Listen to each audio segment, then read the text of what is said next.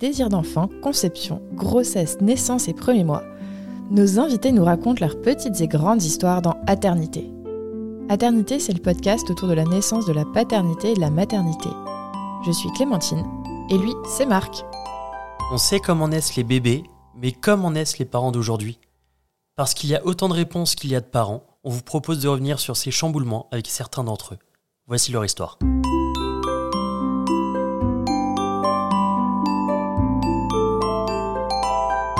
Bonjour à tous, bonjour à toutes. Aujourd'hui, on part à la rencontre de Florent et Elodie qui vont nous raconter leur histoire. Bonjour Florent. Salut. Bonjour Elodie. Salut. Bienvenue sur Aternité. On est ravis d'être là. Merci beaucoup. Euh, épisode un petit peu particulier parce que vous êtes à distance. D'habitude, on enregistre toujours en face à face. Euh, ici, c'est une grande première. On va tester l'enregistrement à distance. Donc, euh, n'hésitez pas à nous dire si ça marche ou pas. Alors, Elodie, tu as 40 ans, tu es infirmière puéricultrice de formation et tu fais plein de trucs à côté. Très investi auprès des parents et des enfants, tu as co-créé un podcast, Parents pas parfaits, et c'est très bien comme ça. Tu as aussi lancé le projet Les Cercles des parents qui vise à soutenir les jeunes parents de la naissance aux 3 ans de l'enfant via des rencontres en petits groupes animés par une infirmière puéricultrice. Pour finir, tu es aussi secrétaire dans une association qui lutte contre les violences faites aux enfants. Est-ce que j'ai oublié quelque chose? Je suis aussi cofondatrice du collectif Je suis infirmière puéricultrice qui lutte pour plus de soutien aux parents et une meilleure qualité des soins et aussi pour plus de visibilité pour cette profession euh, à 98% de femmes qui, qui, est peu connue encore. Voilà. Ok. Eh ben merci beaucoup, c'est top. Et donc toi, Florent, tu as 40 ans et dans la vie, tu es acheteur dans le nucléaire et avant, tu as bossé dans la pédiatrie, donc petit point commun avec Elodie. Je travaille à l'hôpital, de manière générale et en tant que cadre administratif. Ok, les deux, vous, vous vivez avec vos deux bouts de chou, donc Flora, 5 ans, et Baptiste, 4 ans. Ils ont 16 mois d'écart. C'est ça, 16 mois et demi, ouais. Ah, et demi, ça compte. Oui, ouais, ça, compte les 15 jours, là. Est-ce que vous pouvez nous raconter un petit peu votre histoire, l'histoire de votre couple, comment vous vous êtes rencontrés? Écoute, euh, moi j'avais 30 ans, euh, comme 31 ans. 31 ans. 31 ans. C'est important. Euh, et puis on arrivait, enfin moi en tout cas, euh, personnellement, j'arrivais à un stade de ma vie où euh, je souhaitais me poser et puis fonder une famille, voilà. évoluer dans la vie personnellement et tu arrives à 30 ans, une fois que tu as fait ton entourage voilà amical et que tu tentes d'éviter autant que faire se peut les boîtes de nuit, bah, c'est compliqué de, de trouver quelqu'un quoi en fait. Et du coup, bah, tu vois, des fois il vaut mieux ravaler sa langue dans sa bouche puisque euh, j'ai osé. Euh, enfin, les amis m'ont proposé de, de m'inscrire sur Mythique. Alors, euh, on m'en a parlé et puis, ben, force de volonté, voilà. Allez, tu t'inscris, qui ne tente rien à rien, puis t'as rien à perdre. Oui. Plutôt tout à gagner. Et puis, et puis, ben j'avais un mois gratuit en fait, c'était pour euh, une petite parenthèse. Là, tu es obligé de raconter ça. Non, mais, non, mais personne. Non, ouais, j'ai eu tort. non, mais ce que, je, ce que je voulais dire, c'est que c'était dur. C'est dur pour quelqu'un en fait qui, qui se dit, mince, j'arrive pas à trouver alors que je suis, je suis quelqu'un de normal et de posé, et j'arrivais à pas à trouver quelqu'un qui finalement me correspondait. Et du coup, quand je dis j'avais un, mois gratuit parce que c'était le cas, quand tu t'inscrivais sur Mythique pour faire de la pub, voilà, t'avais un mois gratuit. Puis moi, si tu veux payer pour l'amour, tu disais merde, quand même, c'est c'est bizarre. Un petit peu, ouais, c'est bizarre, hmm. tu vois, un petit peu vieille école. Et puis, euh, et puis du coup, bah, je me suis inscrit. Et puis avoir fait le tour au bout d'une vingtaine de jours sur Dijon, qui est plutôt une ville, euh, j'allais dire, il y a quand même 300-400 000 habitants, tu vois, avec la donc c'est pas une petite ville. Et finalement, tu avais souvent les mêmes profils, quoi. et du coup, moi, je me disais, bah, Dijon, t'es pas très loin de, de, Lyon, de Lyon et Paris. Et puis, euh, et puis j'ai opté pour euh, Paris. Et donc, j'ai commencé à déclarer ma, ma flamme à certaines. Euh, non, j'ai, voilà. On va faire une autre version de l'histoire. Moi, j'habitais Paris, donc c'était hyper normal en fait d'aller sur des sites de rencontres à l'époque. J'avais 30 ans et tous les Parisiens faisaient ça, tous les gens qui avaient une trentaine d'années. Moi, j'étais pas du tout gênée quoi de faire ça et donc on n'a pas du tout le même rapport à. C'est pour ça, lui, il met trois plombes avant de dire bah en fait, on s'est rencontrés. Mais c'était gratuit. Moi, j'avais l'habitude. Là, il dit chut, il y a les voisins qui m'entendent. Mais bah, tu sais, maintenant, en fait, les jeunes de 20 ans, ils y vont direct sur Tinder. C'est énorme. Oui. bref, voilà. Donc, c'est pas très glam. On s'est pas rencontrés dans un avion. Euh. Après, petit bémol quand même, dans le sens où euh, tu rencontres de tout. Mm. Et c'est aussi difficile que euh, de rencontrer quelqu'un qui peut te plaire dans la vraie vie. Mm. pas... Parce qu'en fait, tout est froid. Eh tout est très factuel. Du coup, il y a, y a, ça, quoi. C'est l'océan. Tu peux rencontrer tout type de poissons. Enfin... Et des requins. ouais, des requins comme des poissons rouges. Quoi, vraiment. Les femmes aussi, requins. Et oui, et oui des requins. Moi, j'en ai rencontré. Hein. ah oui, oui, vraiment. Hein, Donc, euh, je finis l'histoire et du coup, on, on s'est parlé pendant des heures et des heures, pendant 5-6 semaines non-stop. Et euh, il avait il s'est fait opérer des ligaments croisés. Donc, du coup, à Noël, je, je lui ai dit Ok, bah, c'est moi qui débarque te voir chez toi. Euh, j'avais pas peur, hein, je l'avais jamais vu. Et puis, euh, puis voilà. Si, j'avais un petit peu peur, mais je l'ai fait quand même. T'étais pas du tout rassuré. Je me suis dit Purée, euh, je sais pas sur quoi je vais tomber. Voilà. Alors que ça faisait six semaines pour communiquer tous les jours. Bah, mais je l'ai fait, voilà. Moi, je suis très déterminée. Je me suis dit Allez, on va aller voir. Et, puis, euh, et voilà, dix ans plus tard, on a eu deux enfants. plein d'engueulades et plein de moments de bonheur. Et et voilà, c'est la vie, quoi. C'est trop bien. Et justement, dans quel, à, quel moment dans votre histoire est arrivé ce désir d'enfant pour la première fois? Je sais pas quoi répondre, en fait. Parce que c'était pas C'est arrivé très vite. Ouais. Euh, à partir du moment. En fait, on a vécu. Euh, moi, j'habitais Paris, lui, Dijon pendant deux ans et demi. On a fait les allers-retours tous les week-ends. Et à partir du moment où j'ai eu un job euh, ici, mais c'est plus moi qui ai impulsé le truc. J'avais 33 ans, presque 34 j'avais un désir d'enfant assez fort. Toi, tu étais plutôt ouvert à l'idée? Oui. Carrément même Non, ouais, parce que ça se fait pas comme ça en fait. Enfin, moi, tu vois, c'est d'abord tu construis ton couple, tu vois s'il y a un truc solide, et surtout si tu t'entends euh, bien avec la personne, quoi, tu vois. Et après, c'est naturel. Donc, euh, il y avait quand même une petite phase de, tu vois, euh, un an et demi, deux ans à passer pour moi qui était, qui était fatidique, tu vois, sur, pour construire quelque chose de, de, stable, quoi. Mm. Donc, donc tout de suite, non, parce que tu, voilà, mmh. encore une fois, on a besoin de construire oui, non, mais moi non plus, pas tout de suite. À partir du moment où on a vécu ensemble, même si effectivement, quand tu passes 30 ans, tu te dis, voilà, soit tu as envie d'en avoir, bien évidemment, soit tu n'en auras jamais. Ouais. Ouais, et ça peut venir sur le, oui, ça Peut ça peut venir sur le tard. Il y a des gens à 40 ans qui se disent. Euh, oui. Euh, si j'ai bien compris, vers un an et demi, deux ans de relation, vous vous êtes dit, bah pourquoi pas euh, lancer un projet bébé, et c'est ce que vous avez fait ou pas? Ouais, c'est ce qu'on a fait. Là, par contre, c'est elle qui a lancé le truc, tu vois. Ok. C'est-à-dire que moi, je suis la tête pensante. non, je rigole, je blague. C'est moi qui organise les choses, quand même. Ah oui, oui. On est d'accord. Donc, c'est moi qui, qui avait. J'avais peut-être arrêté ma pilule six mois avant, j'en sais Et euh, en fait, je tombais enceinte le premier mois. Enfin, le premier mois, on a essayé, je tombais enceinte. Waouh. Ah ouais. Hmm. Pour les deux, ouais. Ouais. Les deux. il y a pas ça marche très bien. Ouais, ouais, Ouais, ouais, dans la famille, ma sœur, c'est pareil. Elle a eu ses deux enfants du premier coup. Euh, ma mère aussi. Enfin, voilà, j'avais un, je sais pas si c'est génétique ou pas, mais j'avais un, j'avais pas trop, trop d'inquiétude par rapport à ça. En tout cas, il n'y a pas eu d'attente. Ok. Donc, il n'y a pas eu le truc de dire est-ce que ça va marcher? Trop bien. Ouais. Et qu'est-ce qui s'est passé quand tu as appris que tu allais être maman? Ouais, bah, j'ai fait le test de grossesse et j'ai appelé Florent à l'étage. J'en croyais pas mes yeux parce que c'est vrai que quand tu essaies pour la première fois que tu vois les deux barres, tu te dis Attends, c'est ouf quoi. Ok, j'ai mis les jambes en l'air, mais j'avais mis les jambes en l'air. j'avais mis les jambes en l'air pour être sûr que ça des trucs que les filles font, bon bref. Mais j'y croyais pas trop et du coup, je l'ai appelé et je lui dis Viens, regarde et tout, c'est ouf. Et, euh, et du coup, il était content. Je pense qu'il était hyper heureux. Enfin, je peux pas Qu'est-ce que ça t'a fait? Que j'étais, j'étais très content parce que c'est ce que je voulais. J'ai toujours voulu. Après, j'ai. Tu te rappelles pas de ce moment-là? Pas forcément, non. pas, pas... C'est soit Baptiste, soit Ah non, Baptiste, c'était autre chose. Hein. Baptiste, je crois que j'ai eu un, un, un, moment de blanc parce que je me suis dit, tu sais, c'est comme des jumeaux. Et là, les emmerdements commencent, tu vois. Et, et là, c'est pas pareil parce qu'en fait, euh, euh, tu vois, j'avais une c'est des trucs tout cons, mais euh, je suis pas matérialiste, même si euh, pas du tout, tu vois. Mais euh, je me souviens d'un pote qui a eu des. En fait, il avait une petite fille et euh, qui avait 4-5 ans, tu vois. Ils étaient en appart. Et sa femme, elle est tombée enceinte. Ils ont eu des jumeaux. Hmm. Sa femme, elle pleurait, et lui aussi, en fait. Parce que. Je comprends. Direct, du coup. Non, mais tu sais. Bah, en fait, vous voyez quel âge il a, votre enfant, là? Tu vois, ouais. Et il a un an et demi. Ok, bah tu t'imagines un bébé qui vient de naître avec. T'es déjà en galère en fait, tu vois, et, pourtant tu te dis t'es stable, es... mais du coup, si t'es en appartement et moi j'avais un T2, tu vois, je fais merde, comment on fait quoi, tu vois, et heureusement que je gagne plutôt bien. Enfin, j'étais pas en tout cas dans les plus euh, au chômage ou les plus bas salaires. Non, mais c'est ça. Financièrement, c'est comment tu fais. Et tu changes de voiture. J'avais une citadine, j'achète un break, comme les vieux. Et là, je fais merde. tu vois Et donc, tu te rappelles pas du moment. Et donc, ce moment-là, ah, non. Non, pas forcément. C'était ça la question. On va y revenir après à la deuxième grossesse et à l'annonce de cette deuxième grossesse.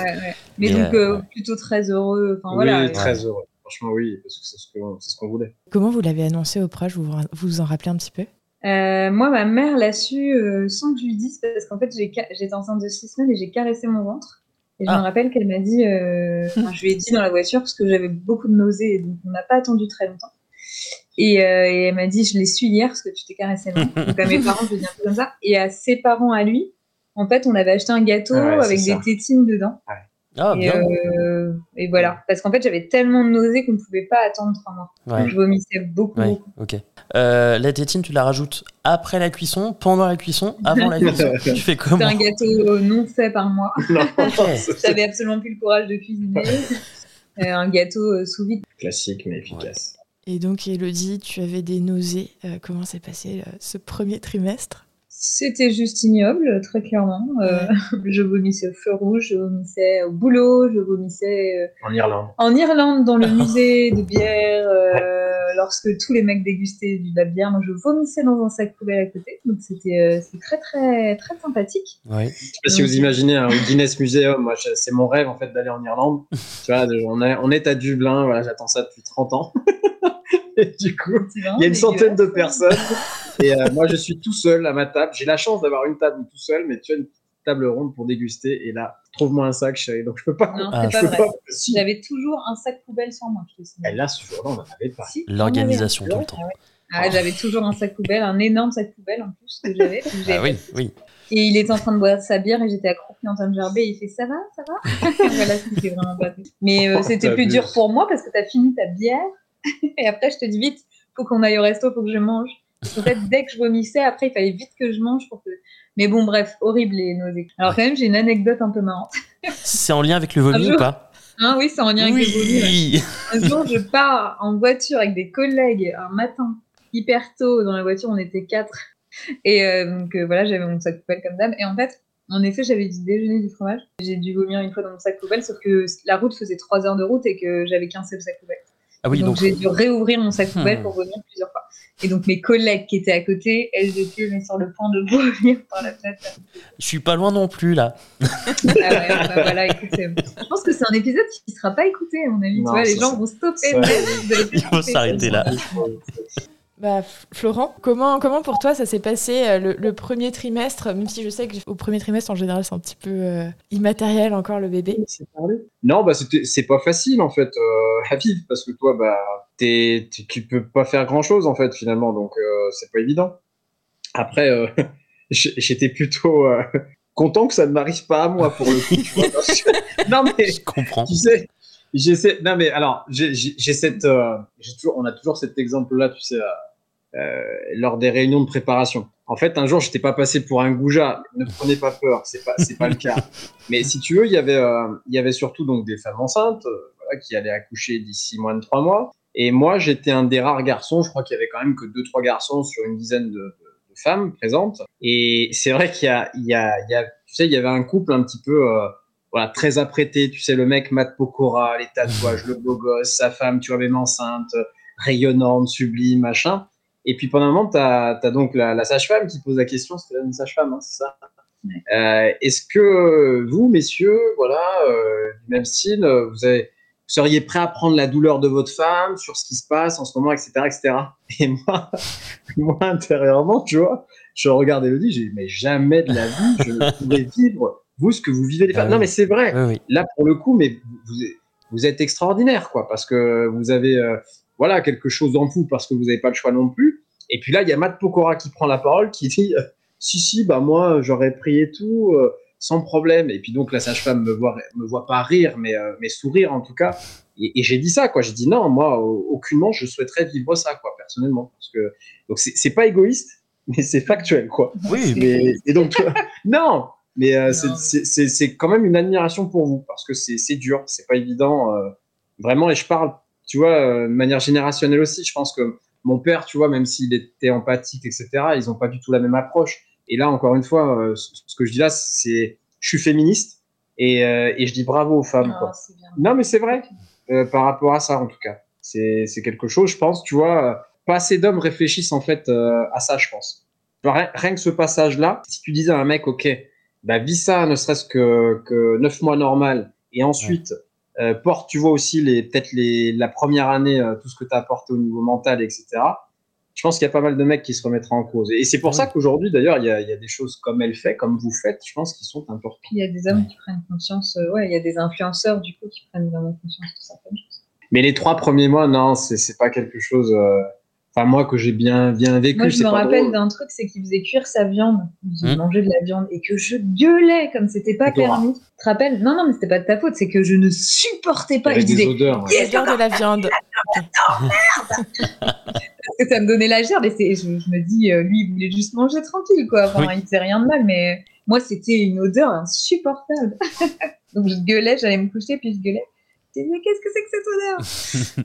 Bah, voilà. Je passe vraiment pour une mégère. Les, odeurs, c'est J'étais très sensible aux odeurs. Il y avait une nana qui fumait euh, dans sa bagnole dans le garage. Ah, dur. J'avais été la voir et je lui avais dit, bon, elle n'avait pas à fumer dans le garage. Hum. J'avais été la voir, j'avais dit, est-ce que, s'il vous plaît, vous auriez la gentillesse d'arrêter de fumer dans le garage?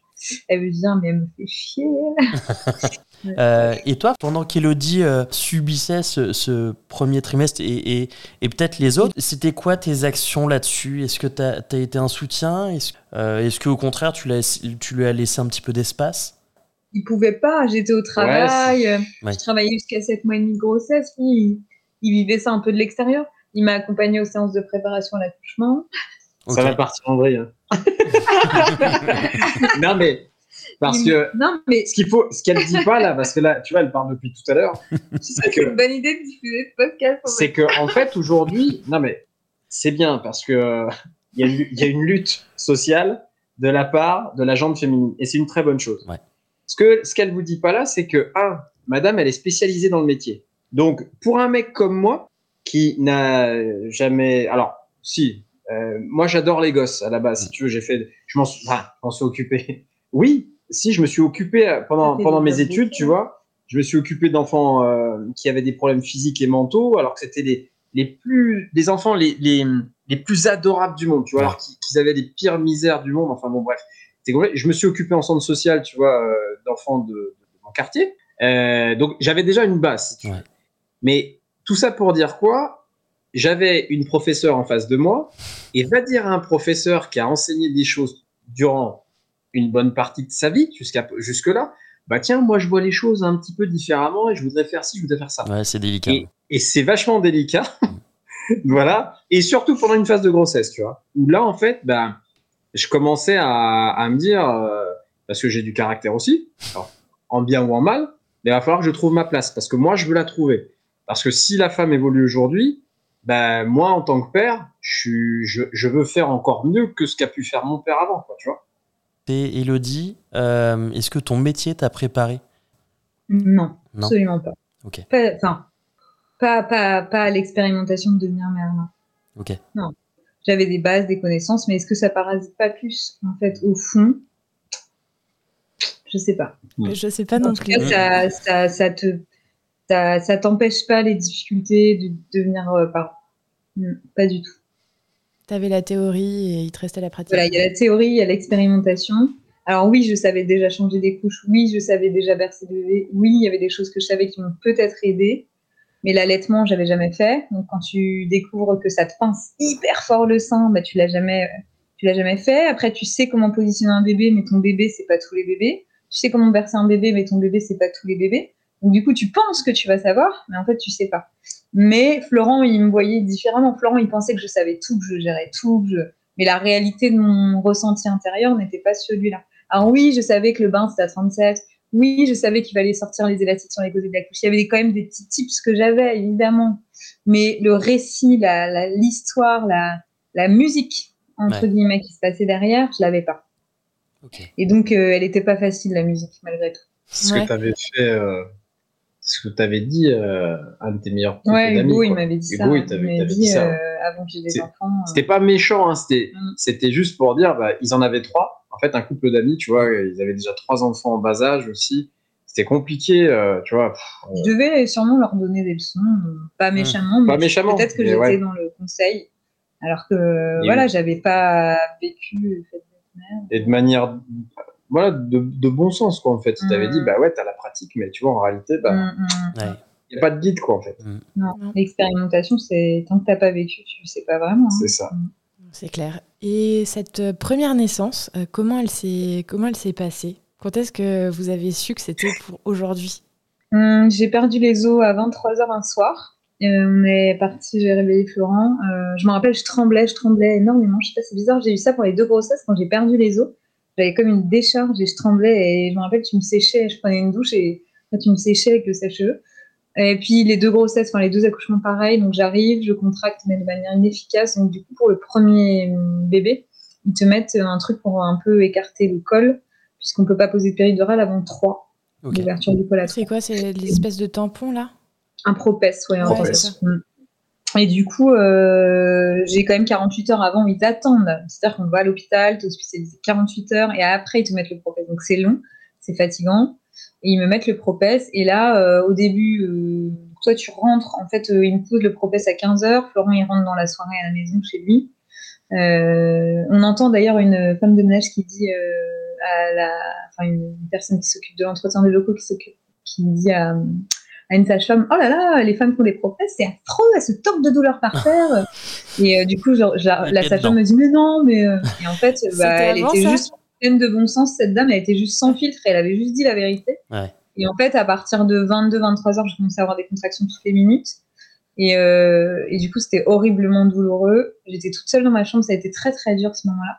Et j'ai été voir une sage-femme pour avoir du doliprane et je suis tombée sur une, une fille pas sympa toute l'équipe avait été sympa, mais euh, elle pas très sympa, et qui m'a dit euh, Mais madame, c'est pas des contractions de travail, encore retournez dans votre chambre. Et du coup, vu que j'étais, c'était ma première grossesse, que quand t'es patiente, t'es que patiente, t'es pas soignante, t'oses pas, tu te dis bah c'est eux qui savent. Et bah de minuit jusqu'à 6 heures du mat, je suis restée toute seule dans ma chambre à souffrir. Et j'ai appelé Florent à 6 heures du matin pour qu'il vienne, tellement j'en pouvais plus. Et les dernières heures, donc j'avais dû me dilater à 1, 1,5, donc ça ne suffisait pas, mais ça me semblait euh, et j'ai appris plus tard que le propès, c'était quelque chose de. Qui, euh, les contractions euh, étaient équivalentes à des contractions où tu es à 8 ou 9. C'était à la fin euh, de la dilatation, sans péridurale. Et en fait, quand Florent est arrivé à 6 heures, je, n'en pouvais plus. J'étais à quatre pattes en train de hurler par terre tellement j'avais plus aucune dignité. Quoi. Et de 6 heures à 10 heures, c'était comme ça. Et ouais, Florent, as souvenir de médecins qui sont entrés dans la chambre et je lui tenais les jambes tu sais, euh, je te tenais les jambes et il y a des médecins qui arrivaient un peu en disant bon alors ça en est où? Et lui il se disait mais non mais là c'est l'urgence quoi. Et donc peu de temps après, j'étais à deux et demi, même pas trois. Il y a une sage-femme sympa qui m'a dit allez je vous descends. Et, du coup après quand j'ai eu la péridurale c'était euh, drogue dure en, bar, euh, extase pour moi. ça marche bien ça. Hein. les déclenchements c'est pas évident. Non, non, donc ils t'ont, descendu, ils vous ont descendu. Toi t'étais, étais aussi là Florent? Mm. Ouais. Comment ça s'est déroulé à partir de là? Ah bah, moi, tu vois ma tête. Hein. Moi, c'est. Ouais, dis-toi que tu vois, à ce moment-là, ça fait quand même 7-8 ans que je suis à l'hosto. Tu vois, les... t'as 8000 personnes à l'hôpital, mais je dis pas que je suis connu comme le loup blanc. Mais, Et du coup, c'était l'hosto où tu, où tu bossais à l'époque? Ouais. Ah oui. L'hôpital, euh, de Dijon, quoi, en fait, si tu veux, le CHU. ouais, moi, je l'ai super mal vécu. Euh, ça s'est pas bien passé du tout. Moi, je suis allé parler à la cadre après, j'ai fait un rapport après, parce que j'ai trouvé ça honteux, quoi, en fait. Hum. Euh, Au niveau de la gestion de la douleur. La, gestion de la douleur, de l'accueil du père, t'es pas considéré en fait. Il y, avait, tu vois, on m'a proposé. Alors après, c'est hum, c'est le problème des, hôpitaux, mais euh, tu vois, on m'a proposé une chaise qui était même pas dépliable, tu vois, pour dormir dessus toute la nuit auprès de ma femme euh, au bout de deux jours. donc un truc des années 70, tu vois. T'avais même pas de lit, tu qu'on te propose, on te, te regarde même pas, on te propose pas un verre, tu vois et tout, pas de bienveillance, pas d'empathie, rien quoi. Et toi, tu, en fait, tu regardes ça, tu vois ta femme qui souffre, tu vois en plus des, des internes que tu as juste envie de gifler quoi. Mmh. Tu vois parce que pareil, ils sont là, bah, en fait, ils, ils reproduisent que c'est exactement comme les parents, en fait, et les enfants, c'est on reproduit ce que notre, euh, je, sais pas, ce que la personne qu'on regarde en fait euh, effectue. Mmh. Et le médecin en fait, euh, bah, qui était là. Bah, effectivement, on n'avait pas un regard, rien. Donc, euh, on était tous les deux. J'ai eu la péri. Euh, il était assis sur une chaise, ça a dû être long. On parti manger un sandwich. Et j'ai accouché par voie basse de d'une belle manière, d'une jolie manière. Et Flora, après, elle a été posée sur mon ventre. Elle allait bien. Trop bien. Et on est restés tous les deux un bon moment. Après, elle s'est juste refroidie un peu. Je comprends avec euh, Et euh, la sage-femme nous a fait une blague nous disant c'est un garçon. on a dit quoi? On nous a dit que c'est une fille toute la grossesse. En fait, elle déconnait. Ouais, ah. euh, ouais c'est pas si marrant, non Mais bref, oh, ça va, elle était Ça fait des heures que tu, Mais ouais, elle a fait une petite blague en arrivant. Mais du coup, Flora, nickel, en fait. Flora, ça c'est, j'ai eu un bel accouchement, j'ai eu deux points. Enfin, bah, belle. Enfin, belle. Après, la douleur, ça a été, ça a été très long. Mais, euh, super long, super dur, mais oui. Est-ce que toi, Florent, tu as pu rester à la mater la nuit? J'imagine que non, vu qu'il t'avait proposé même pas une. Non, non, non, ouais, en fait, si tu veux, voilà, tu vois, moi, j'ai redébarqué, en fait, parce qu'en pleine nuit, euh, je crois que c'est. T'avais appelé, soit tu n'arrivais pas à m'avoir et c'était ton père. Euh, non, parce que c'est ton père qui m'a dit repars à l'hôpital. Ah, la deuxième. Non, c'est pas ça, c'est que la première nuit, il n'est pas resté, Flora a dormi. La deuxième nuit, Flora a beaucoup, beaucoup pleuré. J'étais toute seule. J'ai passé une nuit, en fait, très, très difficile. Et donc, la troisième nuit, euh, il est resté avec moi. Euh, parce que je lui ai dit, je veux pas rester toute seule encore une nuit. Euh, en fait, les, les, soignants, ils viennent cinq minutes dans la chambre. Passer toute une nuit avec un nouveau-né qui pleure, elle avait faim, je pense. C'était très, très dur. Et donc, il est venu la troisième nuit, il, il a dû dormir. Euh, ouais, il n'y avait pas de lit. Je pense que c'était un fauteuil pour, pour Flora. Ouais. Ok. Et donc, toi, ça, c'est pas normal, clairement, qu'il n'y ait pas de lit pour les pères. Enfin, c'est vraiment quelque chose qui est pas normal. Ça crée déjà une distance qui devrait pas y avoir. En Mais grave. Bah ouais, parce qu'en fait, la place du père, c'est pas d'aller faire la fête avec ses potes. Je suis désolée de le dire. Et s'il y a des mecs qui écoutent, bah ils vont peut-être pas être contents, mais euh, en fait, euh, bah non. Bah non, parce qu'il vient d'avoir un bébé et qu'il n'y a, a, pas de raison qu'il puisse pas euh, avoir toute sa place dans la chambre avec son nouveau-né, quoi. Enfin, voilà. On est d'accord. Complètement d'accord. Bah ouais. Bah, du coup, c'est même pas écrit, mais tu m'avais, tu, tu m'avais dit euh, que tu avais lancé l'allaitement, ça s'est, ça s'est bien passé, à part que, que euh, du coup, elle te pinçait le sein. Et que ça ouais, c'était pas agréable au début. J'ai beaucoup aimé l'allaitement, j'ai allaité mes deux enfants six mois après. Mais au tout, tout début, c'était pas quelque chose d'agréable, c'était même désagréable. Et ça, on, on m'avait pas vraiment prévenu, enfin, en tout cas, je sais pas, ou alors j'ai pas imprimé, mais c'est une sensation un peu nouvelle. Ça a mis un tout petit peu de temps avant de se mettre en place. J'ai dû tirer mon lait un petit peu au début, bah, parce que quand tu es déclenché, la lactation, elle se met un peu plus difficilement en place. Et, donc voilà, mais après, j'ai vite bien aimé quand même l'allaitement euh, et le lien qui se créait avec Flora autour de l'allaitement. Bah, trop bien. Donc le, retour euh, de la maternité, comment vous êtes, euh, comment vous êtes passé de 2 à 3 chez vous? Non, bah, c'était au, début, c'était super. Si tu, tu te dis, waouh, il y a une personne de plus, quoi. C'est une nouvelle aventure qui commence, une nouvelle vie. Après, ça a été dur avec Flora. Ça a été très dur. On a morflé en fait avec notre fille parce que euh, euh, on ne sait pas pourquoi. Hein. Nous, on était quand même plutôt des tempéraments calmes et toniques, mais surtout on dormait. Et Flora, en fait, euh, elle ne dormait pas.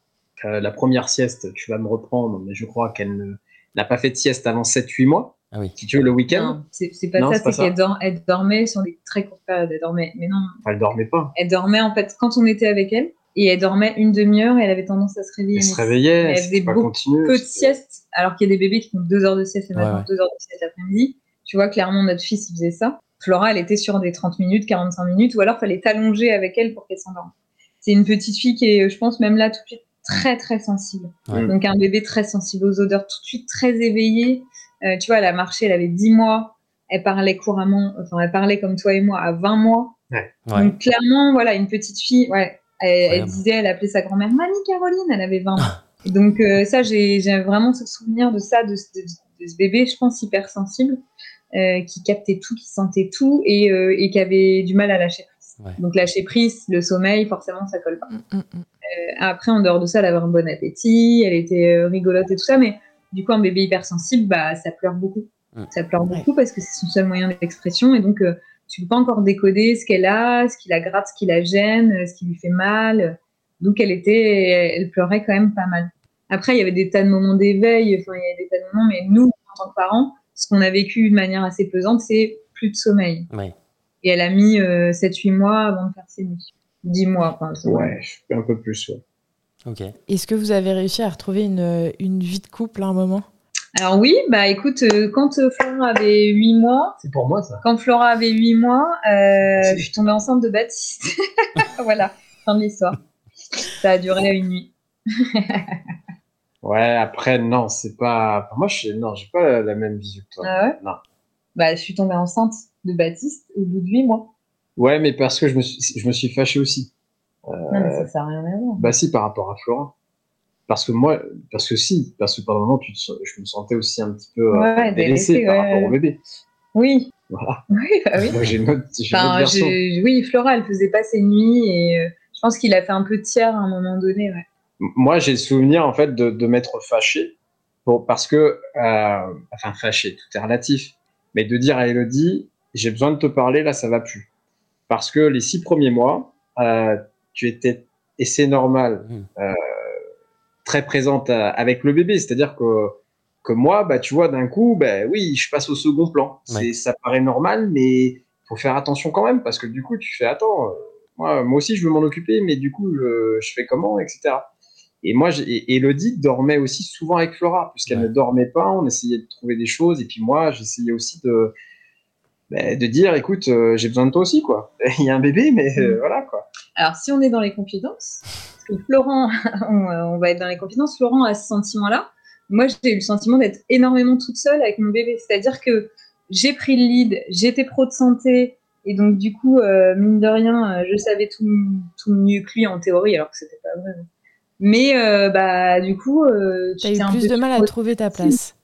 Ouais, c'est ça. C'est que peut-être j'ai pas fait la place, mais peut-être qu'il l'a pas prise non plus. Tu vois, c'est dans les deux sens, je pense. Mmh bah si, bah si, je suis désolée, moi je me suis sentie très seule. Combien de temps après la naissance de Flora, du coup, tu es tombée enceinte? Huit mois et demi. Huit mois et demi. ta réaction à ça? Bah, C'est Florent, euh, j'avais une semaine de retard, qui m'a acheté un test de grossesse. J'avais pas repris de moyen de contraception, mais j'allaitais, je, je sais pas, j'ai peut-être un peu inconscient. Ou on voulait, j'en sais rien. Et du coup, euh, j'ai fait le test de grossesse un matin. Florent et Flora étaient dans le canapé, je me rappelle. Et euh, quand j'ai vu les deux barres, en fait, j'avais le cœur qui allait se détacher de ma poitrine. J'ai balancé le tête de grossesse derrière ma tête. J'ai ouvert la porte des toilettes et je dis à Flo, putain, je suis enceinte. Ah, et, euh, et, je me rappelle que je suis montée là-haut. Et en 30 minutes, j'ai balayé toutes les raisons qui faisaient que je pourrais pas garder ce bébé, le fait qu'il y ait peu d'écart, le nouveau poste que je prenais. Enfin voilà, tout a été balayé d'un revers de manche. Et très très vite, euh, je sais pas comment tu as vécu ça, mais très très vite, on a décidé de le garder. Mais il y a eu un petit temps peut-être de réflexion de ce côté. ouais. Ah oui, oui, moi j'étais oui, surpris. Ouais. ouais, c'était bah, c'était tôt, quoi. Ouais. C'est. Oui, je, je sais pas quoi dire. Ouais, c'était surprenant. J'ai eu, eu un petit blanc, quoi. C'est c'est super, mais c'est à la fois angoissant là ce coup-ci. Donc, euh, c'est ce que je disais tout à l'heure. Voilà. Euh, bon, on est quatre ce coup-ci. Oui, oui, oui mais c'était c'était vite, euh, vite très vite positif quoi. Ouais. Et c'est là où tu as acheté un break. Et c'est là où j'ai acheté ce fameux break, ça y est. eh ouais. Bah, non, mais c'est eh, des trucs tout, tout bêtes, mais moi, en tout cas, je me suis dit, ça y est, je suis papa, j'ai un break. Tu vois le truc euh, Qu'est-ce que vous avez fait à ce moment-là? C'est quoi votre préparation? Qu'est-ce que. Rien. Euh, ouais. On a bah, laissé venir. Tout était relativement frais en plus, je suppose. Bah oui, on avait tout le matériel, on avait pas acheté grand chose, tout était. Ça, c'était le bon côté des choses. Hein. Euh, rien. En fait, on n'a rien fait du tout. J'ai vomi. Ah oui, bah oui. On est parti en vacances. Il faisait très très chaud cet été-là. Et euh, je me rappelle d'un pote, euh, c'était très dur en fait. J'étais très déprimée parce que je m'occupais d'un bébé tout petit et j'étais enceinte. Et là, Florent m'avait pas mal relayé, aidé. J'avais des potes qui disaient Mais Elodie, t'as un bébé en bonne santé de 8 mois et tout, pourquoi tu pourquoi t'es pas bien? Et en fait, j'avais juste envie de dire, mec, t'as deux jours la gastro, tu te plains, euh, tu sais pas ce que c'est en fait de, d'avoir la nausée, de vomir non-stop et de t'occuper d'un tout petit euh, et de pas pouvoir dormir en plus. Elle, dormait pas trop. Hein. donc, euh, donc, voilà. Mais on n'a rien fait. Après, ça s'est passé comme la première grossesse. Enfin, après, j'ai juste pris 20 kilos, alors que pour la première grossesse, j'en avais pris 10. Ok. Je me suis bien goinfrée. Baptiste devait faire 4 kg, puis en fait, non.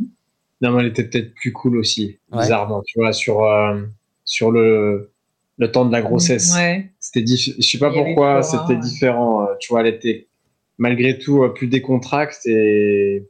Et toi aussi Je sais pas, tu vois, on était quelque part peut-être plus serein. Ouais, ok. Et vous l'avez, euh, vous avez fait une annonce euh, pareil à vos, à vos proches, vos familles? Ouais, euh, à l'écho, à l'écho de, de, presque deux mois. ouais. Et d'ailleurs, on a su que c'était un petit garçon tout de suite. Enfin, à l'écho des deux mois, même pas trois mois, je crois. Il nous avait dit à 80% de chance, c'est un petit gars. bah, on a appelé nos parents, nos familles, tout le monde a à peu près bien réagi. Pourquoi tout le monde? Ah, peut-être bah, ma mère. Ta mère, euh, elle a pas super bien réagi. Ouais, je sais peut-être qu'elle a dit un truc. Euh, genre, euh, vous allez en baver ou. Ouais, ouais. Mon père, mon père il a dû pleurer encore une fois. ouais, son père, il est hyper émotif. De, de bonheur. Ouais, il était hyper content. D'avoir. Ma mère, elle a dû, elle a dû dire, tu sais, un truc qu'il fallait pas après. Ouais. Ouais, je comprends. Elle devait s'inquiéter. voilà. Ouais, tu vois, en disant, ah, un deuxième, mais c'est quand même vachement tôt, tu vois, un mm. truc de ce style-là, quoi, de dire. Mm. Bon, félicitations, c'est super, mais. après, il y a peut-être beaucoup de gens qui se sont dit, mon Dieu, ils sont inconscients. Oui. Mais euh, ouais, on était la tête dans le guidon. Ouais, c'est ça. On s'en rendait pas trop compte. Hein. Enfin, on se doutait bien que ça allait pas être très drôle quand même. On, sortait vraiment d'une mauvaise période, euh, voilà, d'une pas mauvaise expérience, mais tu voyais ce qu'on veut dire. Ouais, ouais, le manque de sommeil, le, le manque de dur, qui, qui, Le, le brouillard. Oui. Ouais, le brouillard. Ouais. Et du coup. Non, mais voilà. Après, on a anticipé. Enfin, moi, j'ai. Là, pour le coup, c'est moi qui ai pensé à ça, mais vu que Flora fait, faisait moyennement ses nuits, euh, moi, j'ai mis un clic-clac dans la chambre de Baptiste. Ah si, j'avais quand même pensé des trucs, parce que j'ai acheté une machine à laver qui faisait sèche-linge. Mmh. Moi, je pensais des trucs pour me faciliter la vie. Et euh, j'avais acheté un clic-clac en me disant, je vais dormir dans la chambre de mon fils, parce que je vais pas me lever toutes les nuits comme pour Flora, je tiendrai pas. Je pourrais pas tenir. J'ai pris trois mois de congé parental pour pas reprendre comme à deux mois pour Flora parce que ça va être hyper dur. Donc, si tu apprends quand même des trucs et au niveau organisation, ça nous a mhm. facilité la vie. Au début, Florent, il prenait quand même Flora quand elle se mettait à pleurer et moi, je m'occupais de Baptiste. Euh, voilà. tu penses à quoi? Des nuits où je me retrouve avec les deux, c'est ça? Je, sais pas. Mais non. Non, mais voilà. Euh, et, pour Flora, en fait, je me rappelle d'être enceinte de 5 mois, aller chercher un deuxième siège auto parce qu'il fallait, changer les sièges auto. C'était la veille de Noël. On recevait tes parents le soir. Et Flora, qui avait, je sais pas ce qui m'avait pris de faire un truc comme ça, je m'étais dit, ça va aller vite, je vais prendre un siège auto. Elle avait 16 mois, même pas. Bah non, elle avait 13 ou 14 mois, elle était toute petite.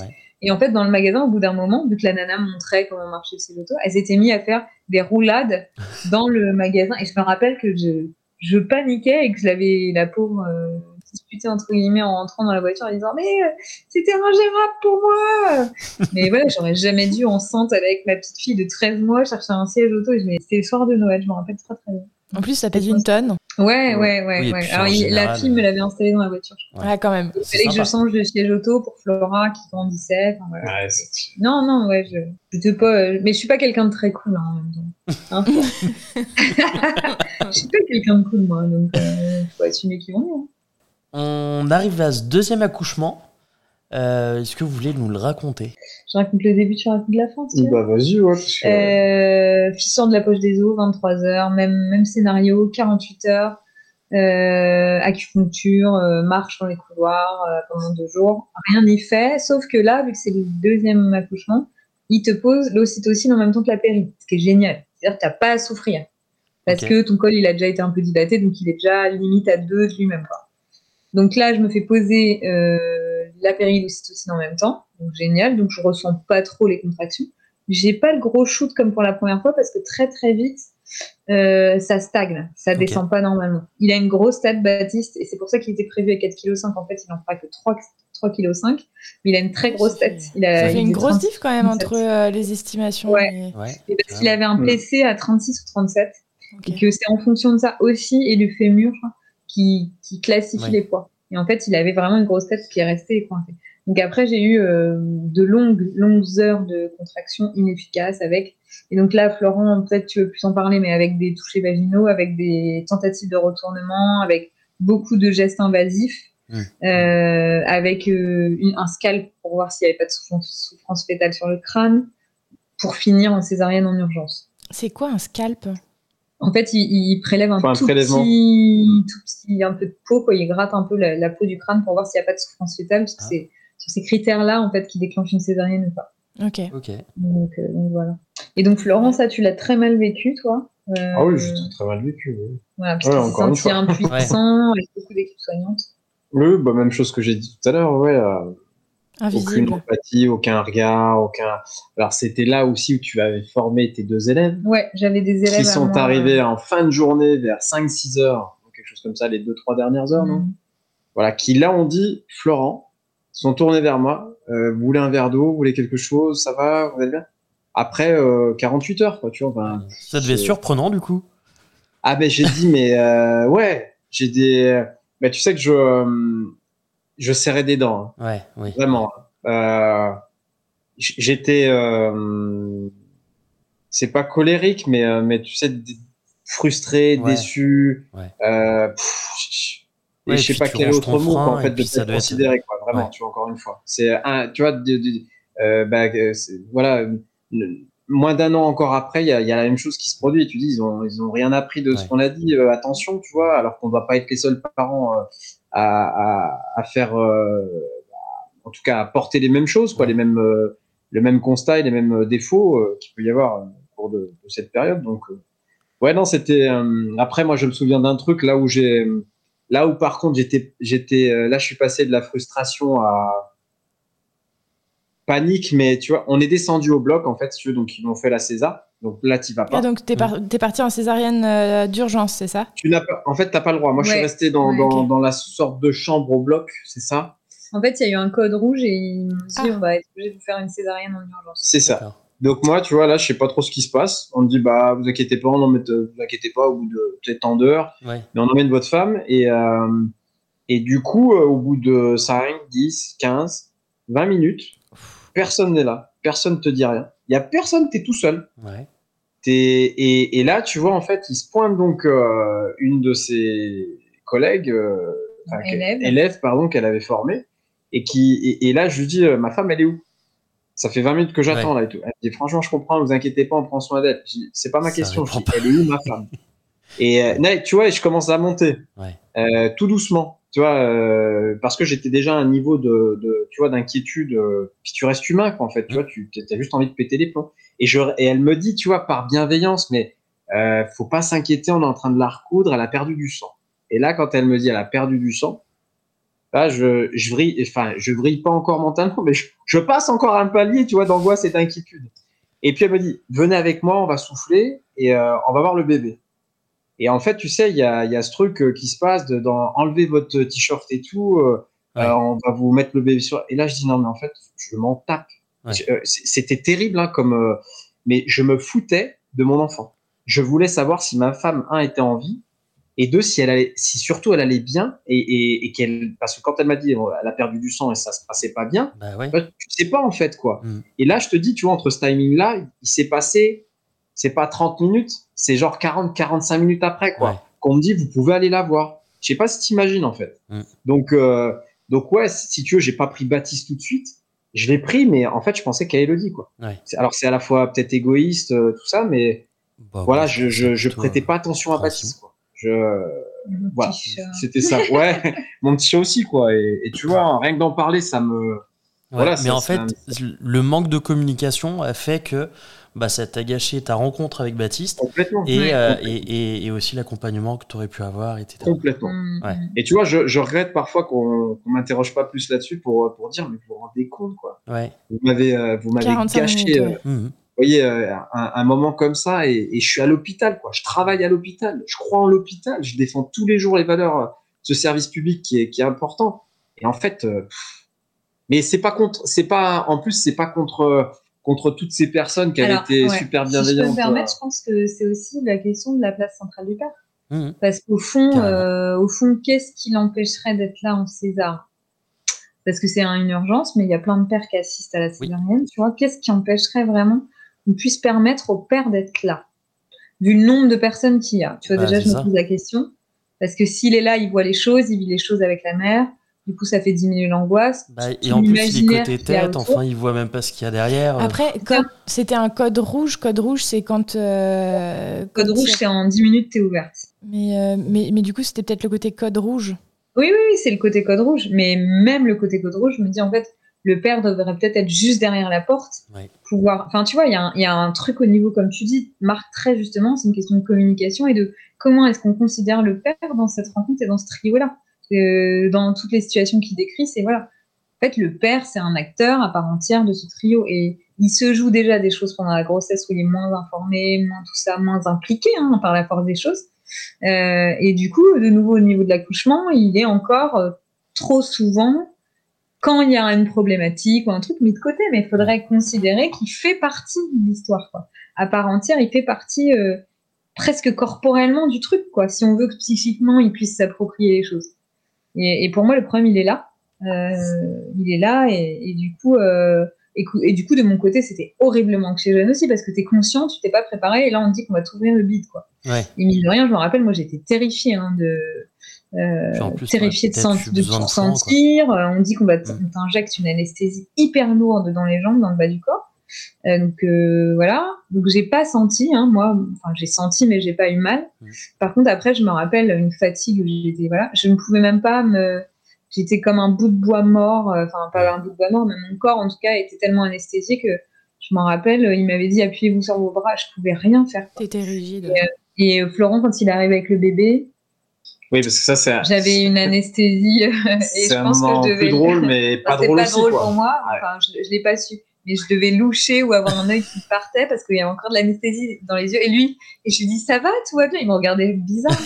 En fait, tu vois, non mais j'arrive dans la salle, je sais pas si tu vois, tu sais, il, doit être, euh, il, il doit être tard, quoi, dans, dans je sais pas, 10 heures, un truc comme ça, du soir. Hum, ouais, ouais. Si, parce que ouais.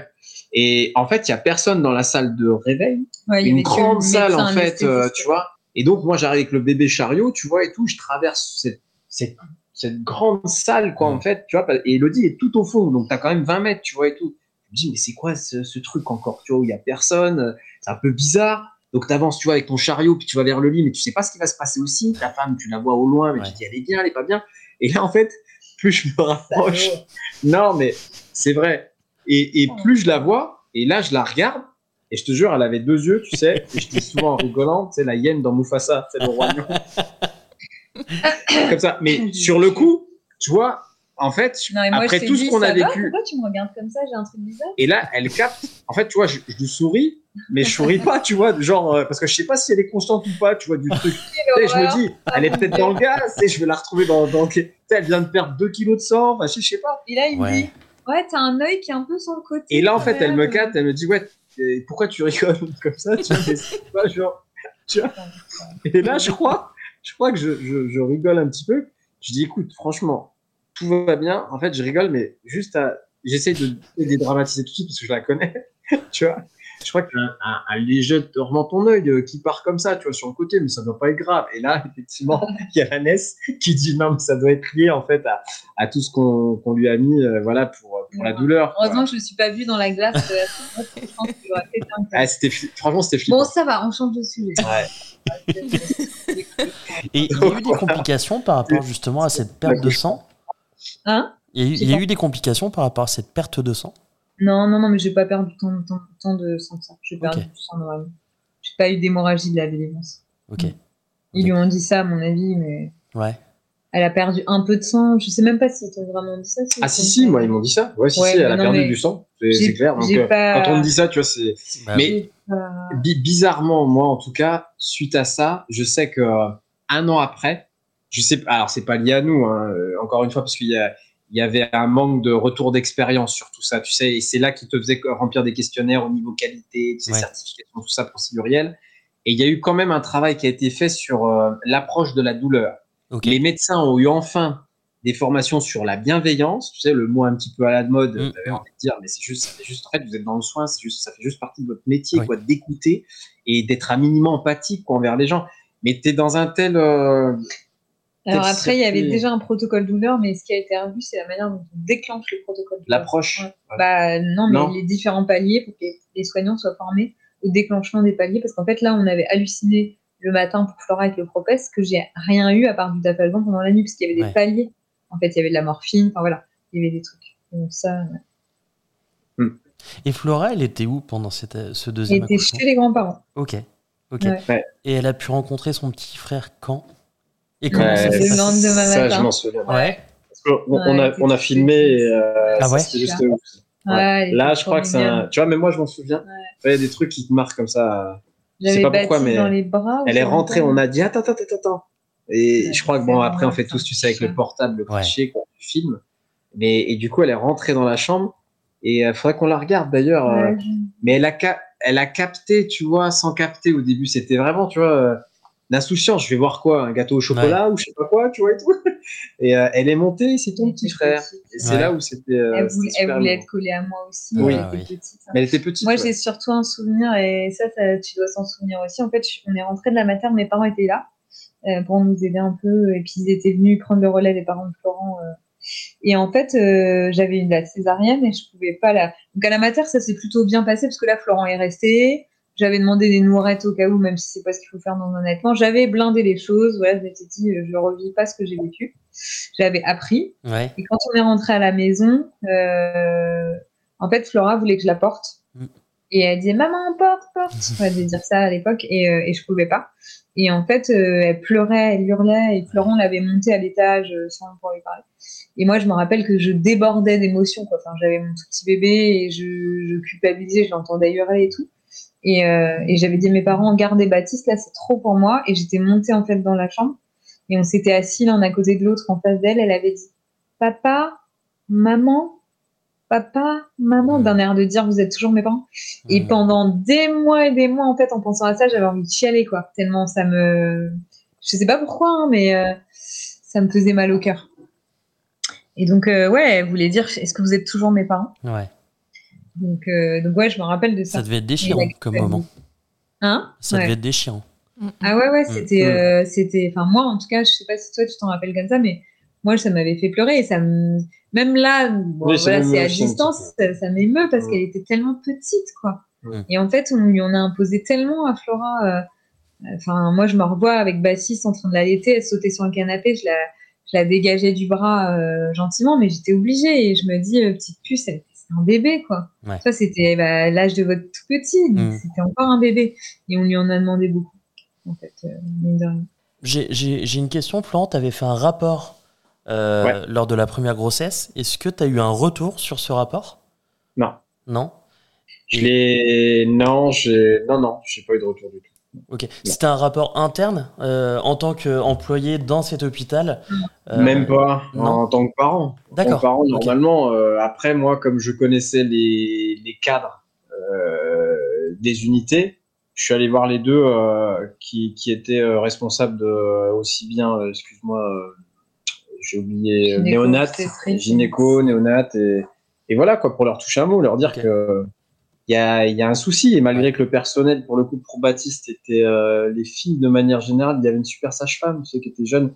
Hormis ça, quoi. Où là, il y avait quand même plus d'empathie de, malgré tout, mais. Après, de manière générale, euh, la 90% des soignants étaient au top. Hein. Ouais, ouais. À part la sage-femme, euh, pas terrible, la soirée vraiment pas cool. Et d'ailleurs, une femme, une femme qui avait jamais eu d'enfant.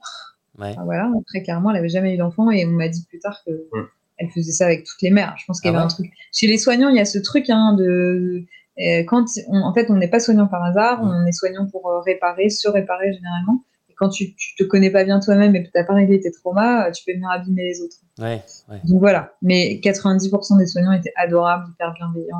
Ouais, mais malgré tout. Après, c'est systémique. Parce que, euh... enfin, je suis pas d'accord avec toi. Non, je suis pas d'accord avec toi.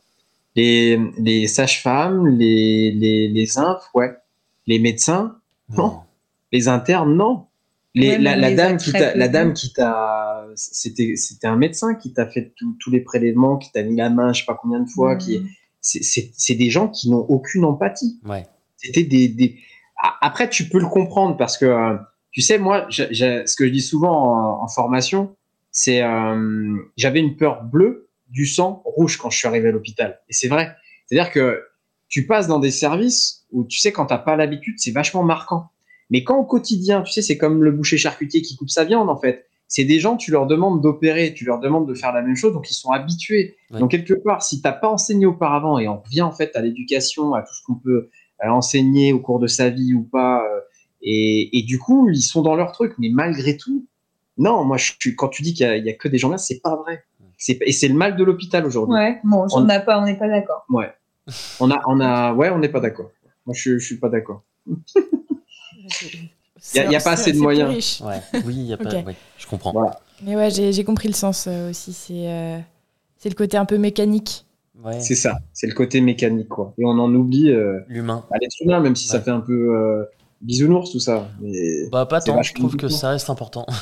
Bah ouais, Notamment pour des soignants, c'est important. C'est principal, c'est un des plus beaux jours de, entre guillemets, de ta vie. Ouais. Tu te dis, voilà, il y, y, a un truc. Euh, c'est quelque chose qu'on devrait chérir, quoi. Plus. Ouais, c'est con, mais je pense qu'en tant que soignant, tu peux passer aussi à côté de trucs en n'écoutant pas en fait tes patients. Complètement. Ah bah, complètement. Surtout sur la, la vocation de soignant, c'est quand même la relation d'aide. C'est le fait de. Enfin voilà, le premier soin à donner, c'est le fait d'écouter l'autre. C'est ça la base de chez vous. Ouais, c'est ça. Bah, c'est ce que je te dis en fait. oui, mais moi, on n'est juste pas d'accord sur le fait que pour moi, il y a 90% des soignants que j'ai rencontrés pendant ouais, accouchements qui étaient bienveillants. Et toi, non. Je dis juste ça. Même les médecins qui m'ont mis la main, moi, toi, tu étais au loin, tu n'étais peut-être pas considéré, mais moi, elles m'ont expliqué. On n'a pas vécu le même truc. Je me suis pas sentie. Euh, euh, mal. Autant la sage-femme qui m'a pas pris en charge pour la douleur, c'était vraiment dégueu. J'avais une père qui se barrait. Je l'ai entendu dans le couloir. Elle m'a dit Oh, bah, je vais juste remettre le tégadère. Mais moi, je suis soignante. Je savais bien que ma père fait déconner. Et pour le coup, j'ai fait une, une, une, bénite après, quoi. Et elle avait dit, elle, disait dans, dans, dans, les allées Ouais, on va manger les filles. Donc, elle, pour le coup, elle avait dit vraiment malveillante. Mais j'ai pas eu d'autres sentiments de soignant comme ouais, ça. Une bénite, c'est quoi? Une vénite, c'est une inflammation du veine. Ok, ça marche. Ouais. Tout ce qui est en hit, ça veut dire inflammation. Ok, ok. Tendinite. bon, ça va. ça fait sens. Ok. tu, peux tu peux appliquer ça. Ok, ça marche. Et on arrive à la maison. Comment ça s'est passé le retour, euh, le retour de la maternité? Très, très, très sportif. Ouais. Rythme très dense, euh, des nuits hachées. Bon, après, Baptiste, c'était un bébé très, très calme. Il était cool, il dormait beaucoup. Donc, ça allait, mais il y avait quand même Flora qui dormait pas en parallèle. Mais moi, c'est pour ça que je dormais beaucoup avec Flora. En fait, c'est que ça me permettait de dormir, euh, faire des siestes dans la journée. Baptiste, il dormait deux heures le matin, deux heures l'après-midi. Il pleurait même pas. Je dormais à côté de lui. Il faisait euh, euh, et je le mettais au sein. Enfin, il était hallucinant d'ailleurs. Quand il est né, on s'est dit putain, il a peut-être un problème au niveau de la sensation de la douleur. C'est la césarienne. Et en fait, c'est un petit garçon qui, qui pleure que vraiment quand il a très très mal. En fait, on a eu peur après l'accouchement, quoi. C'est le premier soir, quoi. Parce que il faisait pas de bruit, il couinait pas, tu vois. Et non, mais vraiment, c'est flippant, quoi. On s'est dit, purée, il y a un truc qui va pas. Quoi. Tout le long de la maternité, là. Ouais, bah, c'est ça. Il, il dormait et il était calme. On avait eu Flora qui était un bébé hyper sensible. C'était ouf, quoi. Je me penchais sur le berceau, je me suis dit, putain, quand est-ce que ça va tomber, là On était complètement. Il va se mettre à hurler, c'est ça. Mais on avait eu Flora en parallèle. Donc, oui, euh, bah oui, vous aviez des attentes qui étaient différentes et, un vécu. ouais. Moi, j'ai peur d'un truc, c'est euh, avec deux enfants que l'un réveille l'autre. Là, euh, Flora et Baptiste avaient des chambres séparées Ouais, mais c'est arrivé qu'ils se réveillent. Ah ouais que, Ouais, ouais, ouais. Ah, que Flora... après, Baptiste, j'étais juste à côté de lui, donc c'est pas trop arrivé. Mais je me rappelle d'un soir peut-être où ils sont réveillés tous les deux. Tu dormais aussi avec Baptiste Ouais, je dormais. Les six premiers mois, j'ai dormi avec Baptiste. Mais c'est heureusement parce qu'en fait, après de six mois à un an, il a bu un biberon de lait en pleine nuit et j'avoue que, bah oui, mais c'est la vérité. De six mois à un an, il a bu un biberon de lait et, euh, et en fait, euh, en théorie, tu vois, les enfants de stage ils boivent plus de lait. Sauf que lui, il dégommait un biberon de 240. Mais il le dégommait et après, il se rendormait aussi sec. En, entre six euh, mois et un an, Ouais, il le dégommait et hop, il s'endormait aussi sec. Et en fait, j'ai fini par me dire, mais voilà, ok, la norme, c'est qu'après six mois, peut-être en fait, lui, il en a besoin. Et c'est vrai que je l'allaitais plus. De six mois à un an, il a bu ce biberon. Et, euh, et j'étais crevée de me lever. De le Je me rappelle, il était hyper lourd, de le bercer. Voilà. Et après un, après un an, je pense que c'est Florent qui s'est levé parce que de toute façon, je ne me réveillais plus. J'étais tellement morte que je ne me réveillais plus. Voilà. Mais après, il a, Baptiste, il a fait ses nuits à pile poil à un an, en fait, quand il a arrêté de boire ses gros biberons de la nuit. C'est vrai? C'est bien fait quand même. Ouais, enfin, bien fait, ça a duré un an. Donc vous êtes sorti du brouillard au bout d'un an. Ouais, c'est ça. Ouais. Ouais, on est vraiment sorti du brouillard qu'il n'y a pas longtemps, mais je ne veux pas vous décroire. Ouais. ah ouais, à ce point? Ouais, ouais. Ah Jusqu'à 2-3 ans, c'était galère. Hein. C'était dur. Hein. Ouais. Là, ça devient plus facile. On avait, on était en vacances et en fait, euh, nos enfants vers 6 mois et 2 ans ou 18 mois et 3 ans. On avait croisé un couple, je me rappelle, euh, qui avait des enfants de 4-5 ans de nos âges. Et la maman, elle avait dit ah, courage, encore euh, deux ans et après ça deviendra plus facile. Ouais. ouais parce qu'ils avaient des enfants de 18 mois d'écart pareil. Ok. ils étaient pleins d'empathie. ouais, ouais. On sait, on, on a bavé. Ouais. J'ai fait ça, moi. Du coup, quand je vois des gens qui ont des tout petits, je dis courage. Parce que... ouais, moi aussi, je dis courage. En même temps, c'est pas du tout ah encourageant, franchement. Ça. Non, ouais. Euh, la césarienne, comment tu t'en es remise physiquement? Et, et, bah, peut-être psychologiquement aussi, parce que c'est quand même un. C'est violent. ouais, c'est un petit peu. J'ai pas eu trop le choix, hein, de toute façon. Euh, enfin voilà, on va être clair. Il n'y a pas de suivi, il n'y a rien. Euh, j'ai eu mal pendant 15 jours, 3 semaines, mais bah, Florent était là au début, donc je pense qu'il m'aidait. Je me rappelle. Bonjour. Hum. Oui. ouais, non, mais t'étais là trois semaines quasiment pour Baptiste. Ouais. Mais j'ai pas trop de souvenirs. Je sais que j'ai eu mal. J'ai eu mal longtemps et après, j'ai pas senti mon ventre pendant presque deux ans. Le bas de mon ventre. C'est un sacré truc, hein, la césarienne. Tu retrouves jamais ton ventre d'avant. Enfin, c'est pas anodin. Hein. Faut faire croire que c'est à certaines femmes, peut-être que c'est. Enfin, je pense que quand tu l'as vu en urgence, déjà, c'est pas comme pour une césarienne programmée. Et après, quand même, tu retrouves pas ton corps comme quand t'accouches voix basse. Moi qui ai vécu les deux. Hein. Donc euh, c'est pas rien, c'est pas rien. Là ça va quoi, tu vois, j'ai une petite cicatrice que je sens plus, mais bah j'ai plus du tout. On m'a cisaillé les abdos et moi j'avais un ventre euh, très très musclé. J'avais, c'était la partie du corps, je pense que j'avais de plus musclé mon ventre, tu vois, pour te dire. Et du coup j'ai jamais retrouvé le même ventre. Alors j'ai pas de ventre habillé et tout, mais moi quand je me déshabille en fait, alors les femmes qui ont peut-être un peu de ventre, elles ont une sorte de tablier, en fait, c'est-à-dire qu'elles ont la peau du ventre qui, qui tombe un peu. Donc moi, j'ai pas ça parce que j'ai jamais eu de ventre. Mais entre la cicatrice des césariennes et le haut du ventre, tu as une démarcation, quoi. Tu vois, tu as vraiment un nivellement. Mm, mm. C'est pas facile. Ça change vraiment ton corps. Donc au-delà de la douleur et des premiers moments qui tiraillent, où tu dois t'occuper de ton bébé où tu as un peu mal, euh, bah en plus après, ouais, c'est comme toute opération, quoi. Hein. Tu ne trouves jamais vraiment totalement ton corps. La place de vos amis, de votre famille là-dedans, est-ce qu'ils ont été aidants? On a tous les deux des parents en fait qui nous ont bien éduqués. Tu vois, je pense, euh, tu vois, être mhm. poli, euh, construire sa vie euh, de manière intelligente et voilà, être raisonné, raisonnable. Après, bon, bref. Bon, après, non, j'allais dire la place des émotions. ouais. voilà, comme tous les parents de cette génération-là. Hein. Ouais, ouais, Moi, si je prends mes parents, si tu veux, ils habitent à, voilà, en résumant, ils habitent à moins de 5 km en bas de chez nous, tu vois. Euh, tous les deux à la retraite. Ouais. quasiment, ma mère euh, a été, je crois, un an après euh, à Flora. Mais ils hum, sont pas venus vers nous nous dire voilà, ça va, vous avez besoin d'aide. Ma mère, si tu veux, en fait, il faut creuser, mais par du principe, je pense, elle a fait des enfants, elle est à la retraite.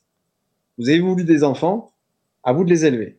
Alors, pourquoi pas, si tu veux, parce que c'est, c'est, il faut comprendre la société, il faut comprendre l'évolution de chacun, etc. Mais en fait, ouais, on, a. disons que si on demandait, ils étaient là. Ouais. Mais il n'y a pas eu ce. Ouais, ça venait pas d'eux. Non, non, ça venait pas d'eux. Ça venait pas d'eux, quoi. Ou alors pour venir voir le bébé deux minutes, mais parce que le père de Florent est hyper empathique, euh, quand même, dès qu'on lui demande, il, ouais, il reste ses petits-enfants quand même tout le temps. Bien sûr. Je pense qu'ils sont pas pareils, tes deux parents. Sa mère est plus indépendante, elle est moins mamie qu'il est papy, en fait. Ouais elle est plus femme. Euh, et voilà. Hein, et puis, lui, il est vraiment grand-père dans son rôle de grand-père. Elle, elle est, elle est plus femme. Donc, il y a ce, décalage quand même entre eux qui fait que sinon, je pense qu'il serait encore plus chez les grands-parents. Après, on demande. Donc, euh, dès qu'on demande, il les garde euh, quand même. régulièrement, c'est arrivé souvent. C'est des grands-parents formidables. Mais après, hein, ils n'ont pas pris les enfants tous les deux avant que Baptiste ait un an et demi, deux ans, parce qu'ils étaient très rapprochés. Donc, fait, nous, on a peu été tout seul sans aucun enfant avant un long moment. Euh, mais je pense que ça aurait été pareil, exactement pareil avec mes parents. Mes parents qui n'auraient pas pris, là, tu vois, ils viennent de partir avec nos deux enfants, c'est la première année qu'ils les prennent tous les deux. Donc, tu vois, ça, on aurait été près de mes parents, ça aurait pas été mieux parce que pour le coup, là, euh, je pense que c'est une question de peur, une question d'âge, ils ont presque 70 ans. Enfin, donc voilà, et pendant le confinement, on a eu des petites réflexions du genre Ah bon, vous êtes en télétravail, mais vous mettez vos enfants à la crèche, vous les gardez pas tous les deux? Enfin, voilà, donc ouais, je pense c'est pas facile non plus. Hein. Bah, ouais, je pense ses parents, sa petite sœur, elle a 5 ans de moins que lui. Ouais. Donc mine de rien, ils savent pas ce que c'est que d'avoir deux enfants de 18 mm. mois d'écart à 24 Ils savaient pas, en tout cas, ils l'ont découvert en tant que grands-parents. Mes parents, ils ont eu des enfants avec 3 ans et demi d'écart à chaque fois. Et mine de rien, c'est comme des jumeaux. Même des fois, il y a des mères de jumeaux qui me disent c'est même pire parce qu'il y a deux rythmes très. Donc à part des gens ont eu des enfants aussi rapprochés, c'est comme l'expérimentation de devenir parent. En fait, tu, tu, tu, tu ne peux qu'imaginer la difficulté que c'est, tu vois. Est-ce que vous avez attendu, du coup, euh, que la famille puisse prendre en charge ou que les amis puissent prendre en charge pour retrouver une vie de couple?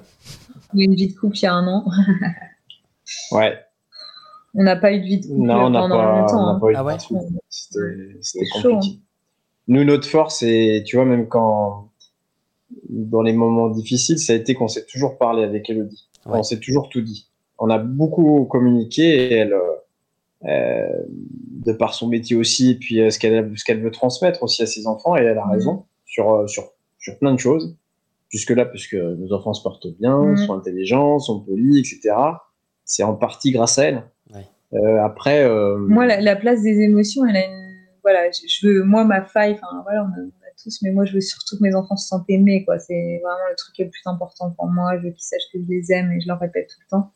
Et euh, avec Florent, on a eu beaucoup de disputes. Beaucoup, beaucoup, beaucoup de disputes, mais d'un autre côté, c'est salvateur dans le sens où il n'y a pas d'anim. Enfin, il y a moins d'animosité quand on dispute quand même que mm. quand tu dis rien. Parce que quand tu dis rien, ça monte, ça monte, ça mm. monte. Et c'est comme un verre d'eau qui se vide pas. Donc, on a eu beaucoup de disputes euh, quand les enfants étaient petits parce que c'était très dur. Parce que, comme on a dit tout à l'heure, j'ai pris le lead et j'ai beaucoup porté. Et que, et, que lui, il se rendait peut-être pas compte. Puis peut-être qu'il y avait une position où tu suis, donc tu, tu prends moins d'initiative, entre guillemets. Il y a un côté confortable et puis un côté où tu te dis, bah, j'ai pas de place. Vu que je le fais moins, je suis moins à l'aise sur certains trucs. Et c'est vrai. Mmh. Et non pas qu'il faisait rien, c'est pas du tout ça. Il a toujours été chercher les enfants à la crèche. Mais pour les bains, par exemple, c'était pas, tu me laissais quand même faire. Tu le faisais quand vraiment j'étais pas là. Ou changer les couches. Et des jours où j'ai des souvenirs de moi qui change 16 couches parce qu'ils avaient la diarrhée dans la journée. Et lui, il était en train de faire le jardin. Mais mine de rien, inconsciemment, je pense que c'était un échappatoire. Enfin, tu vois, c'était il faisait pas rien, c'est-à-dire qu'il était en action. Mais euh, moi, je me sentais quand même très seul dans certains moments. Et puis le week-end, il rigole en disant oui, il dormait souvent une heure de plus. Enfin voilà, il y a ces, il y a ces côtés où quand même, moi, mon postpartum, et c'est, c'est une des dernières discussions qu'on a eues où je lui ai dit en fait, euh, bah tu sais quoi, euh, en fait, euh, je t'en veux, je pense, inconsciemment. Et c'est important de le dire aussi parce que. Faut savoir verbaliser. ouais, je t'en veux parce qu'en fait, c'était tellement dur pour moi. Toi aussi, ça a été dur pour toi. Hein. Mais ça a été plus dur pour moi. Et en fait, ça fait quelques mois qu'on a discuté de ça et ça nous a. Enfin, moi, ça m'a fait beaucoup de bien. C'était peut-être très violent pour d'entendre ça. Mais mine de rien, je trouve qu'après la phase de Ah ouais, tu trouves il, il, a vraiment été touché et je pense qu'il a compris certaines choses, même si euh, voilà, il pourra jamais. C'est pareil, c'est moi qui l'ai expérimenté ce truc-là et c'est pas mon lot à moi, c'est le lot de quasiment toutes les femmes de France. Et c'est pas de la faute de, c'est pas que de la faute de Florence, c'est sociétal. Lui, il a repris le boulot plus tôt. Moi, j'ai eu mes six mois de congé parent. Enfin voilà, j'ai eu six mois avec Baptiste. Donc il y a plein de choses qui se sont jouées. Et... J'ai attaqué un nouveau boulot euh, au bout d'un an après la naissance de Flora. Quoi, Aussi, ouais. qui, était, qui était plutôt stressant. Donc, euh, enfin, j'étais pas dans... Mais je cherche pas d'excuses, hein, parce que tout ce qu'elle dit, c'est vrai. Euh, après, j'ai, je, enfin, c'est clair, mais j'ai jamais fui quoi que ce soit. J'ai toujours, voulu m'investir, mais il y a des trucs que j'ai pas bien fait. Et hum, c'est pas que ça m'arrangeait, mais ouais, Ouais, bah, peut-être. que si, en mm. fait. Faut... Enfin, il n'y a pas de mal à le dire. C'est de... Non, c'est pas ça. Je pense que tu savais pas que ça me faisait tant souffrir. Non, je savais pas. C'est ça. Ça t'arrangeait, c'était confortable, mm. mais tu avais pas notion de la souffrance que ça occasionnait euh, chez moi. Ça, en fait, tu comme, le savais pas. Comme elle est, ouais, comme euh, oui, comme elle était, elle dirigeait là-dessus parce que vous savez mieux faire que nous aussi quelque part, parce que. Bah non, en fait. Non mais ouais. bah non. C'est ça, c'est là où est le problème. C'est non en fait pas du tout. Ouais, mais... Et ça, c'est encore, c'est sociétal. Hein. Ouais, parce que par exemple, moi j'ai eu la césarienne pour le premier, du coup, enfin de toute façon, il n'y en a pas de deuxième, donc euh, voilà. Oui. du coup, c'est Marc qui a fait le premier bain. Euh, en fait, il a été obligé de, de prendre le relais parce que moi j'étais malade et en plus j'avais eu ma césarienne, enfin euh, j'étais. J'allais être point, quoi. Mm. Mais moi aussi, Florent, il était là, hein, parce que la première nuit, je l'ai fait rester. Et pour te dire, je pouvais même pas me laver moi-même. Donc c'est lui qui m'a lavé tu lui dis, euh, premier jour, tu sais, César, maintenant, ils te, ils te mettent debout 12 heures, même pas. Ouais, c'est ça. Moi, j'arrivais pas à me baisser, et à me nettoyer tout seul. Donc, je lui ai dit, écoute, lave-moi, je ne peux pas me laver, j'avais du sang partout. Et ça, tu vois, je me dis, bon, bref, il l'a fait, il était là, mais, euh, mais c'est après, même si lui, il a, il a dû faire le premier bain, d'ailleurs, euh, tu vois, enfin, le premier bain, mais pour notre deuxième, mais, mais c'est après, quand même, que c'est. En fait, ouais, les premières semaines du congé pater, il y a un truc qui se crée en binôme, mon équipe tac, puis après le père il s'en va. Et toi tu vis quand même un mois et demi euh, toute seule avec ton bébé, donc, euh, donc ça, se re, ça se redécale. Quoi. Surtout que tu as déjà 9 mois d'avance, pour te dire. Ça va être plus dur pour, euh, pour les pères de porter le bébé quand même.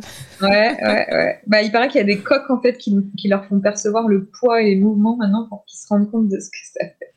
Je trouve ça marrant. On va s'en parler. Il n'y a pas de pour, résumer... pour nous alléger, nous? Ouais, nous non, mais il y a des postures. Il y a des postures pour le faire. Ouais. Où, euh, où le papa est derrière la maman et porte le, le ventre de la maman. Ouais, mais tu dois te trimballer en marchant non, dans la rue comme Non.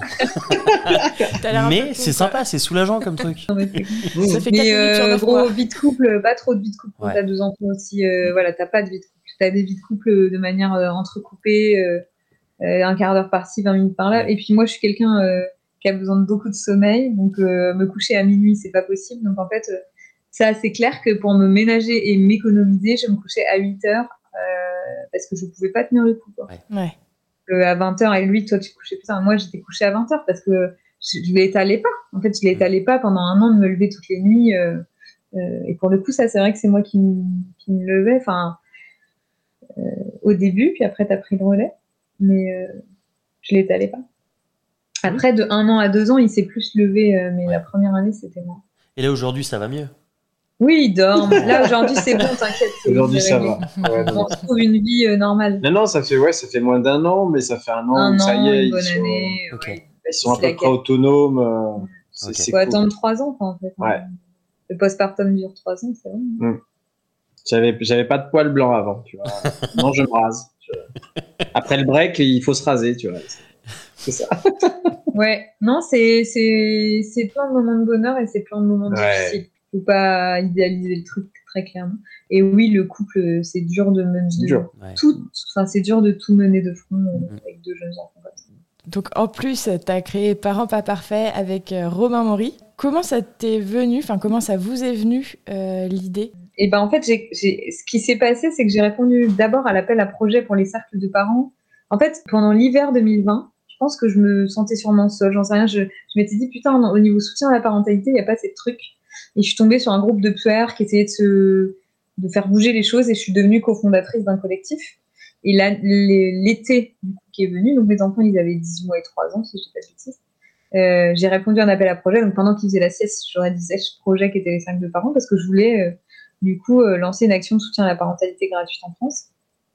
Et en fait, Romain, euh, on était voisins, on a commencé à discuter quand j'ai lancé les sacs de parents. Il nous a fait une interview parce qu'il est animateur radio pour les sacs de parents dans un magazine. Euh, et puis, il me, disait depuis un moment, euh, viens, on, lance un podcast. Euh, et puis, petit à petit, comme ça, l'idée a germé. En fait, je crois que c'est au printemps dernier, printemps 2022 on a commencé à réfléchir et on s'est dit ouais on va faire ça et en fait il faut qu'il y ait un homme et une femme pour qu'il y ait la vision de l'homme et la vision de la femme sur des thématiques différentes puis on a lancé Parents pas parfait un peu comme ça ok c'est trop bien dans la lignée de, des cinq de parents mm. Et bah, Parents pas parfait, c'est un super podcast avec des montages fabuleux où on entend vraiment euh, et le point de vue d'un homme et d'une femme euh, sur des sujets comme la prématurité, euh, comme le sommeil, comme la vie de couple après l'arrivée des enfants, comme la période du tunnel du soir. Enfin, on a déjà fait une vingtaine d'épisodes, on a une page Insta qui est top. Et puis là, on sort aussi des petits tips audio de 2-3 minutes qui permettent d'avoir des outils supplémentaires. L'idée, c'est vraiment d'aller déculpabiliser les parents face à leur parentalité et d'avoir aussi euh, des exemples concrets euh, de solutions qui peuvent marcher et, euh, et d'expériences de vie qui sont parlantes. Voilà, donc longue vie à parents papa. Ouais, longue vie. C'est hyper sympa. et on mettra les liens en description évidemment. Enfin, tu, tu, peux nous parler un petit peu rapidement aussi de l'action des, des, cercles de parents? Ouais, alors les cercles de parents, c'est une action de soutien à la parentalité gratuite qui permet aux parents de la naissance aux 3 ans de d'avoir des petits groupes de parole qui durent deux heures, euh, quatre familles maximum avec une infirmière puricultrice. Et l'idée, c'est de répondre à toutes les questions qu'ils peuvent avoir en lien avec le sommeil, l'alimentation, la gestion des émotions, enfin vraiment tous les questionnements qui peuvent se poser, et de partager et d'échanger, et puis d'avoir du soutien et de la réassurance, et aussi d'avoir des, des orientations vers l'offre de soins euh, qui existent déjà, des conseils pratiques, des adresses et tout. Et donc, euh, à la base, j'ai répondu à un appel à projet sur trois départements. Et puis là, ça je l'ai développé sur 13 départements grâce au collectif Je suis infirmière puéricultrice. Et, euh, et voilà, et j'espère que ça va rester vivant parce que c'est difficile de garder vivant des projets comme ça. Euh, en tout cas, dans les 13 départements, donc on, on, y croit. Et puis là, bah, j'ai des appels, en, plusieurs appels par semaine pour, euh, pour le développer dans d'autres départements. Je trouve ça super. C'est une super idée. Ouais. Bon. Ok. Et eh ben, en, tout cas, on vous remercie. Euh, c'était hyper intéressant. Bon, bah, c'est nous. On merci à tous les deux. Ouais. On espère que le cercle des parents et, euh, et, le podcast Parents pas parfaits continueront longtemps. C'est ça. Bah, J'espère aussi. Et, voilà. Bah, c'est tout. Hein. Merci beaucoup. Ouais, merci. merci beaucoup. Et plein de bonnes choses à vous aussi. Merci beaucoup.